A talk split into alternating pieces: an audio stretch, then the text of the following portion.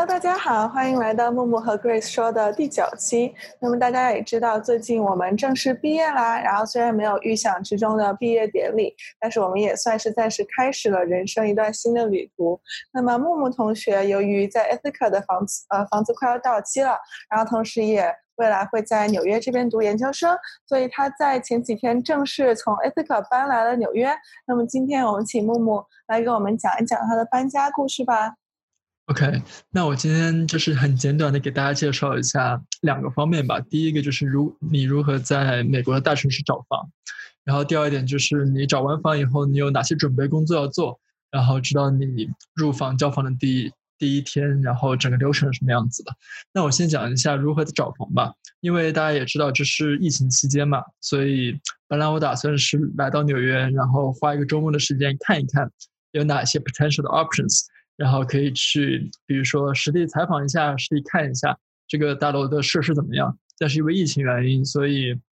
啊，当时周末来纽约不是很方便。然后大部分的房房地产经纪公司他们也啊不给就是实实地考察了。所以我当时在找房的时候，大部分用的是啊我的中介给我提供的视频，然后包括啊房房地产。他本来房地产商的网网上的网址，然后去看他们到底有什么样的设施，然后它地段怎么样，然后周围环境怎么样，然后通过谷歌 Maps，它有一个街景功能，然后去看一下周围的大环境怎么样。所以当时因为我在哥伦比亚大学，然后哥伦比亚大学是在纽约的上西区 Upper West，所以我觉得至少因为还是疫情原因嘛，所以少做一些公共交通，所以我觉得还是尽量离学校近一点比较好。这样的话。万一疫情有反转的话，那我还是可以理论上走路或者骑自行车上学的。所以最后我选的地点是在 Upper West。然后你就要再想一想，就是你要几个人住还是一个人住？然后因为我觉得还是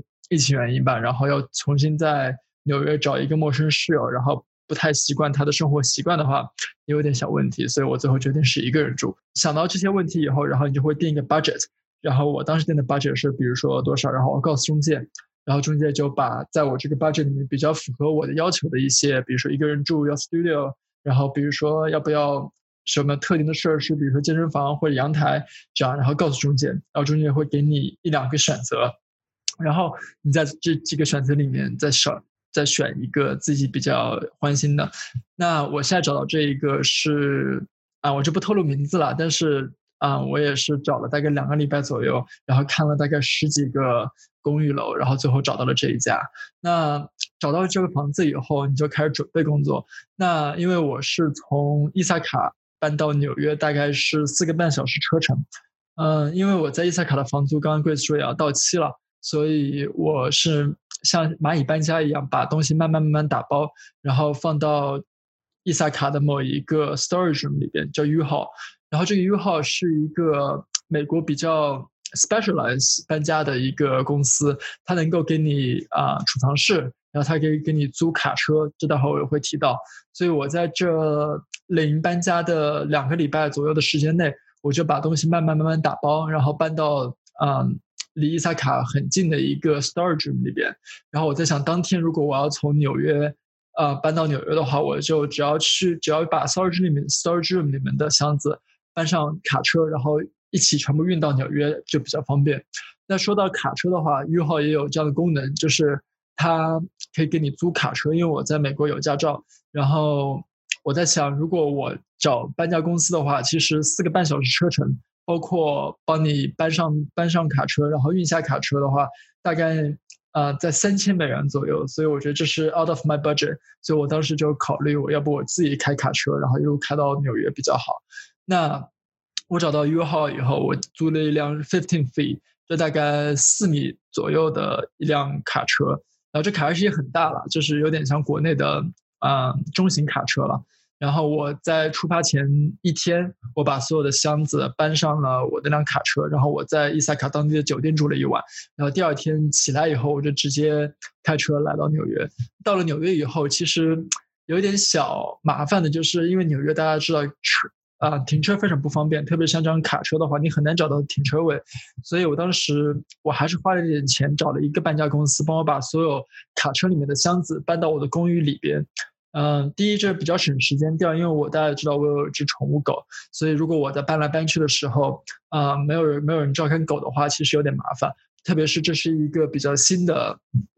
比较新的一个公寓楼，所以如果狗啊不太适不太适应的话，它会比如说随地大小便什么的，然后就比较麻烦。对，所以我当时花了两百美元左右，然后找了两个搬家公司的员工，然后帮我把所有的箱子搬到了啊我的公寓里边。然后水电煤的话，包括保险的话，我都是在搬家之前我就已经解决了。啊，公寓是带水的。然后电的话，你要自己找当地的啊电力公司，然后你要注册个账号。如果你有社社保号的话，你用社保号。然后网络的话，当然也是用 Spectrum，就是纽约的一个比较 monopoly 的一个机构。然后你去用自己的 WiFi，然后就可以办成了。那狗的话，其实嗯，我当之前也给大不知道有没有给大家提过，然后把它变成了一个我的 emotional support animal。这样的话，公寓就没有没有办法给你收。啊，宠物费了，所以如果大家以后考虑在住公住住自己公寓里面，然后还要养宠物的话，可以考虑让狗变成你的 emotional support animal，然后办一个 certificate，办一个证，然后这样的话，房东的话就不会给你收额外的手续费了。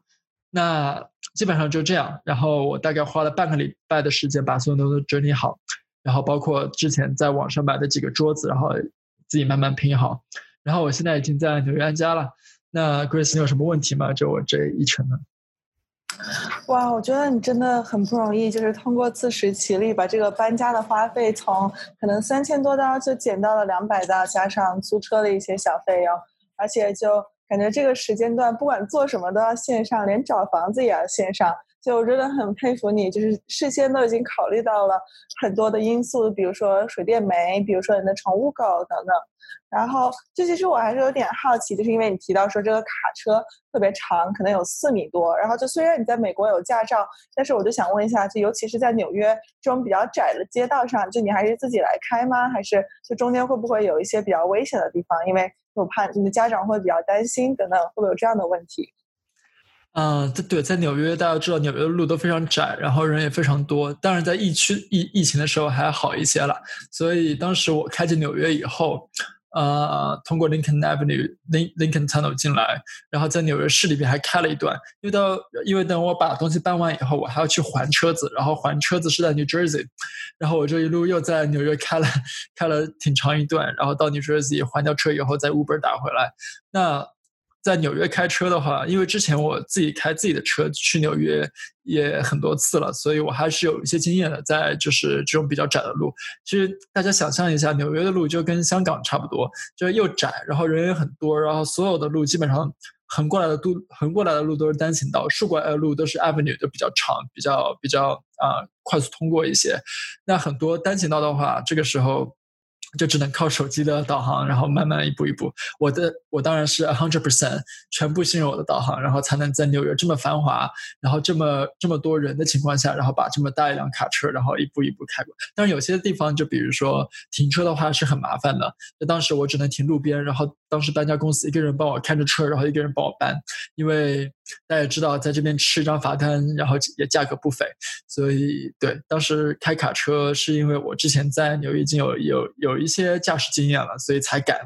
啊，开卡车过来。如果你是第一次开卡车，还第一次来纽约这样大城市的话，那我建议你还是就是悠着点。然后，如如果能找到当地的司机的话，那还找当地司机。嗯，好的，那我这边没有什么问题啦。然后，就其实我们也想跟大家分享一下，就是因为木木刚刚讲到了他从 Ithaca move 到纽约的这样子的一个经历。那我觉得木木之所以可可以把这些事情都处理的这么好，其实也是因为我们在过去大学四年期间，然后也反复的。嗯，在校园内搬家了很多次。就大家知道，我们大学第一年可能是嗯在校园上住的，就在学生宿舍里面。然后到了第二年往后，大家就会陆陆续续的嗯搬到比如说 college town 或者是学校其他地方那些 housing 里面。那其实步骤也跟木木刚刚描述的差不多，你可能就是要找到一个自己喜欢的公寓，然后把自己的行李打包好，嗯储存在一个地方，然后等比如说学期开始之前，然后你再慢慢的把自己的东西挪过去。那其中也。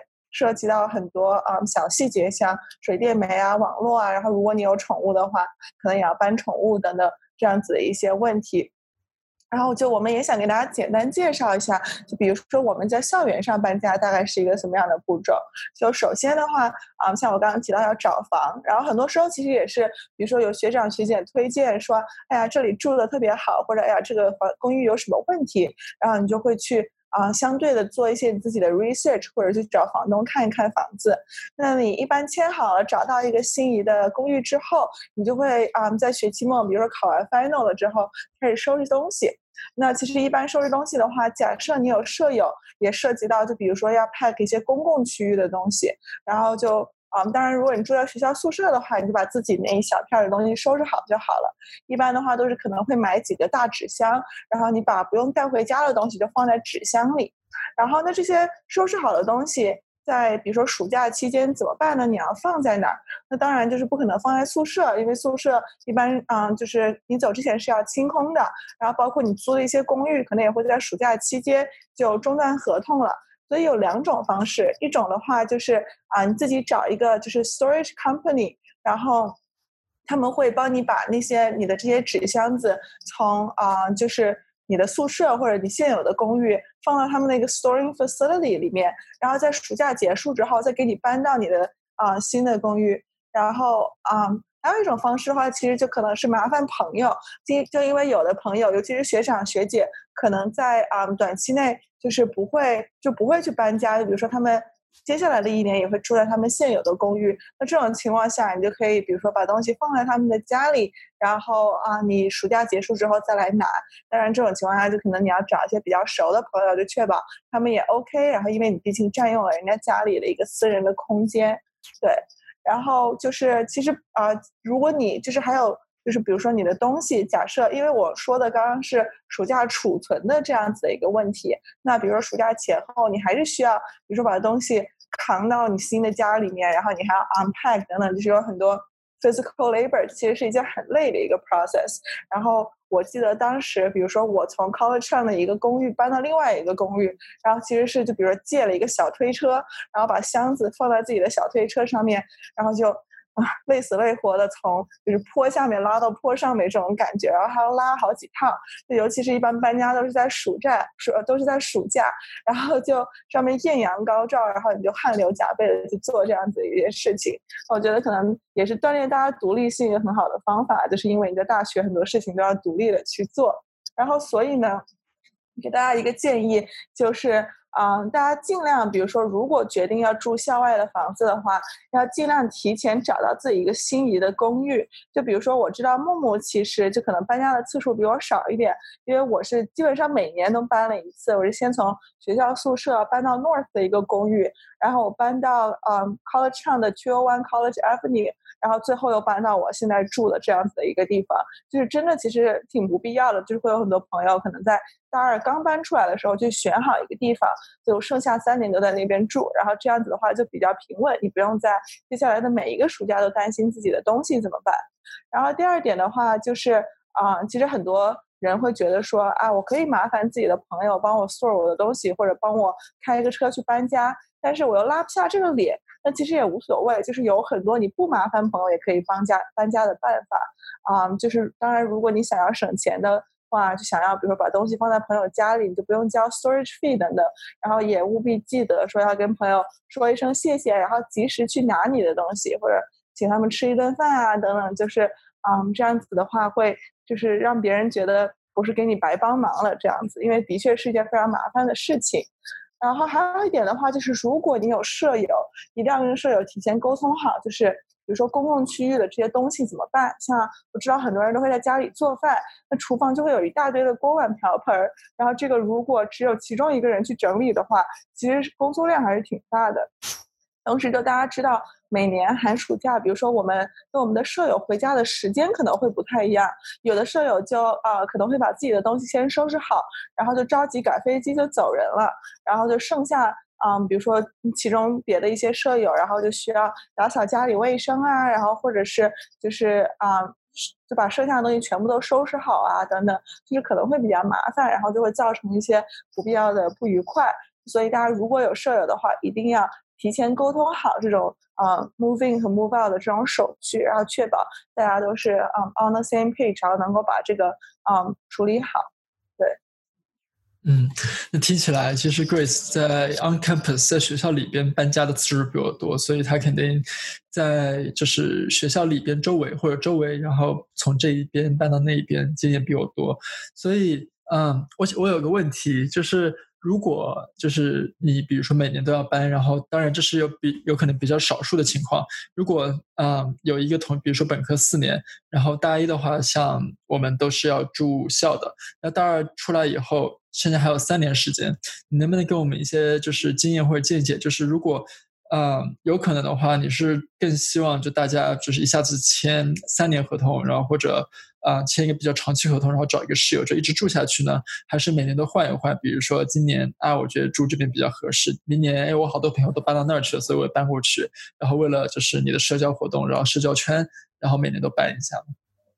嗯，就我觉得其实最好的话，就还是呃长期住在一个地方，但是就前提是你这个地方选的特别好，就像你说的，生活又很便利，然后你的朋友什么很多都住在那里，然后但是其实也不是说签一个长期的合同啦，因为就是你在签房租合约的时候，肯定都是一年一年的签，然后这一年结束的时候，然后你的房东会问你说，你明年还要住在这里吗？那如果你没有什么问题的话，你就可以续约，然后大概是一个这么样的模式，然后就是。我觉得，比如说，如果要搬家的话，可能有以下几点原因。然后就是第一点，就像你说的，你的你发现你的朋友都不住在你的附近。那我觉得大学的话，就是跟朋友在一起一起 social，比如说聚会等等，还是一件很重要的事情。像我就发现，现啊，我大一的时候住在 North，啊不好意思，我大二的时候住在 North Campus，然后我发现我大部分朋友都在 College Town，就觉得跟朋友们都隔了一整个校园，然后就所以的话，这也是为什么我大三就跟朋友们搬到了一起。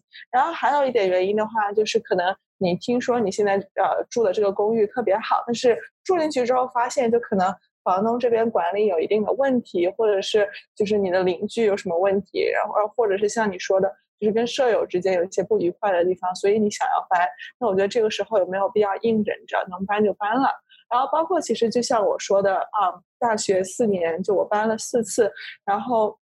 其实我觉得也有一些好处吧，就是比如说我每次搬的时候都要把自己所有的东西全部都整理一遍，然后我就会挑出很多我可能不用的，然后就放在角落放了好久也从来没碰过的东西。这些东西的话就是。啊，我就可以把它整理整理，然后捐到 Ethica Local 的一些机构，比如说小维生 Army 等等，然后就把它捐掉，或者就带到国内，然后放到自己的家里面。所以我觉得断舍离还是很重要的嘛。就如果你住在同一个地方太久，就很容易东西越堆越多，然后不必要的东西也很多。就所以我觉得搬家也是一个清理自己的个人物品的一个很好的过程。